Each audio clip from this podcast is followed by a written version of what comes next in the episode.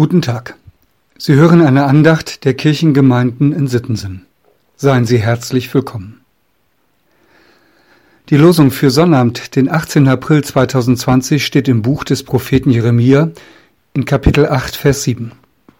Da sagt der Prophet im Namen Gottes, Der Storch unter dem Himmel weiß seine Zeit, Turteltaube, Schwalbe und Drossel halten die Zeit ein, in der sie wiederkommen sollen. Aber mein Volk will das Recht des Herrn nicht wissen. Wir waren im Jahr 2015 in Israel.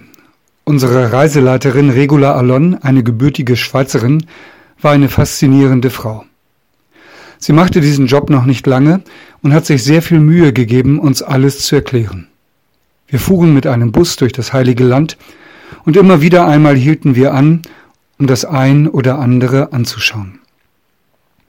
Manches erklärte sich dabei von selbst. Aber für manches hatte Regula auch Grafiken mit. Einmal wollte sie uns die besondere geografische Lage Israels verdeutlichen, denn es befindet sich auf einer Art Landenge zwischen Afrika, Asien und Europa. Und diese Landenge nutzen viele Zugvögel. Dafür hatte Regula extra ein Schaubild mitgebracht, und so zeigte sie uns die Routen der Vögel. Im Süden in Afrika und im Norden in Europa, da trennen sich die Wege, aber über Israel fliegen die meisten. Wir standen also alle um das Schaubild von Regula gebeugt und lauschten ihren Worten. Dann sagte einer und zeigte auf einen Punkt in der oberen Bildhälfte, und hier, Regula, hier ist das Tister Bauernmoor. Hier kommen die Vögel auch längs. Und da sind wir zu Hause. Und einen Moment waren wir alle miteinander ganz erstaunt, welch weite Strecken diese Vögel doch zurücklegen und wie weise die Schöpfung geordnet ist. Die Zugvögel sind heute weit besser erforscht als zur Zeit Jeremias. Aber sie versetzen uns auch heute immer wieder in Erstaunen. Wissenschaftlich anerkannt ist, dass sie die Zeit zum Abflug daran erkennen, dass die Tage kürzer werden und die Sonne tiefer steht. Tagsüber orientieren sie sich in ihrem Flug dann am Stand der Sonne und nachts an den Sternen. So hat Gott es in seiner Schöpfung geordnet, so nehmen sie es wahr und so halten sie sich daran. Warum, fragt Jeremia, warum leben die Menschen nicht auch so? Warum halten sie sich nicht an das, was Gott doch weise geordnet hat?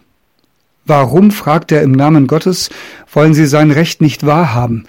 Warum leben sie manchmal wieder besseres Wissen gegen Gott und seine guten Gebote?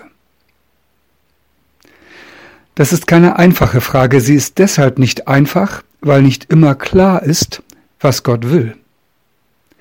Nehmen wir einmal die aktuelle Frage, ist die Kontaktsperre gut?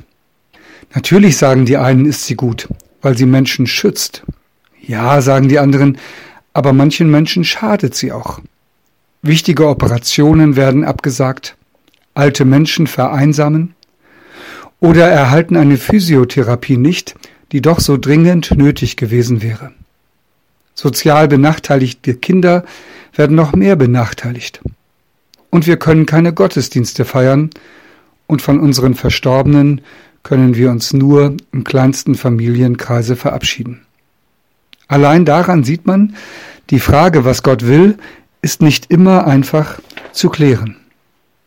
Aber zu fragen, Gott, was willst du, das ist ein Anfang, ein wichtiger Anfang. Diese Frage ist so, als würden die Vögel schauen, wo steht die Sonne. Sollen wir schon losfliegen? Und manchmal ist es ganz klar, was Gott will, und dann, so verstehe ich Jeremia, dann sollen wir uns auch auf den Weg machen. Darf ich das heute mal fragen?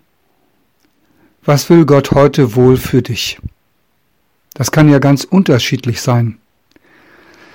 Vielleicht ist es ein Anruf bei einem Freund oder einer Freundin. Vielleicht eine Arbeit, die schon lange auf Erledigung wartet. Vielleicht aber auch einfach mal Zeit für dich selbst. Wichtig ist vor allem die Frage zu stellen, Gott, was willst du? Und es dann den Vögeln gleich zu tun, die Zeichen der Zeit erkennen, bleiben oder losfliegen, je nachdem, was dran ist. Ich lade Sie ein, wenn Sie mögen, dass wir hier miteinander beten. Lieber Vater im Himmel, manchmal weiß ich nicht, was du für mein Leben willst. Ich bitte dich, zeige mir deinen Weg. Lass mich lernen von Turtel, Taube und Storch, Schwalbe und Drossel. Lass mich lernen, dass ich deine Zeichen verstehe und wenn es dran ist, dass ich mich auf den Weg mache und losfliege wie sie. Amen. Und nun wünsche ich Ihnen einen guten Flug durch den Tag. Ihr Pastor Andreas Hannemann.